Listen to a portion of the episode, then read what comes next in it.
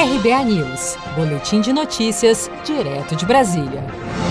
O presidente da República, Jair Bolsonaro, voltou a dizer que pediu ao ministro da Infraestrutura, Tarcísio de Freitas, para analisar a isenção de pedágio para motociclistas em novos contratos de concessão de rodovias. A fala foi uma resposta a um apoiador que questionou o Bolsonaro sobre a situação dos motociclistas na manhã desta terça-feira, na saída do Palácio da Alvorada. Nós somos 7 milhões e meio de motoboy, menos de um milhão e meio contribui, porque ninguém sabe para onde vai nosso recurso.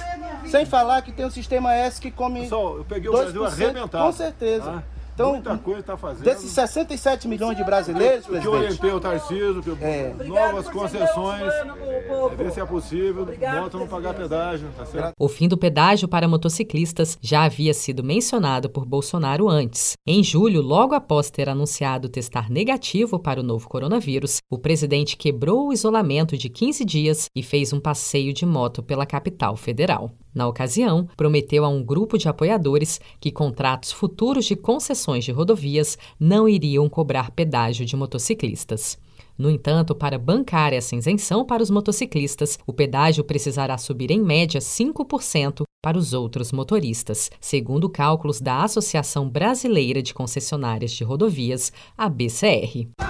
Seja para conquistar sonhos ou estar seguro em caso de imprevistos, conte com a poupança do Sicredi. A gente trabalha para cuidar de você, da sua família e proteger as suas conquistas. Se puder, comece a poupar hoje mesmo. Procure a agência Sicredi mais próxima e abra sua poupança. Sicredi, gente que coopera cresce.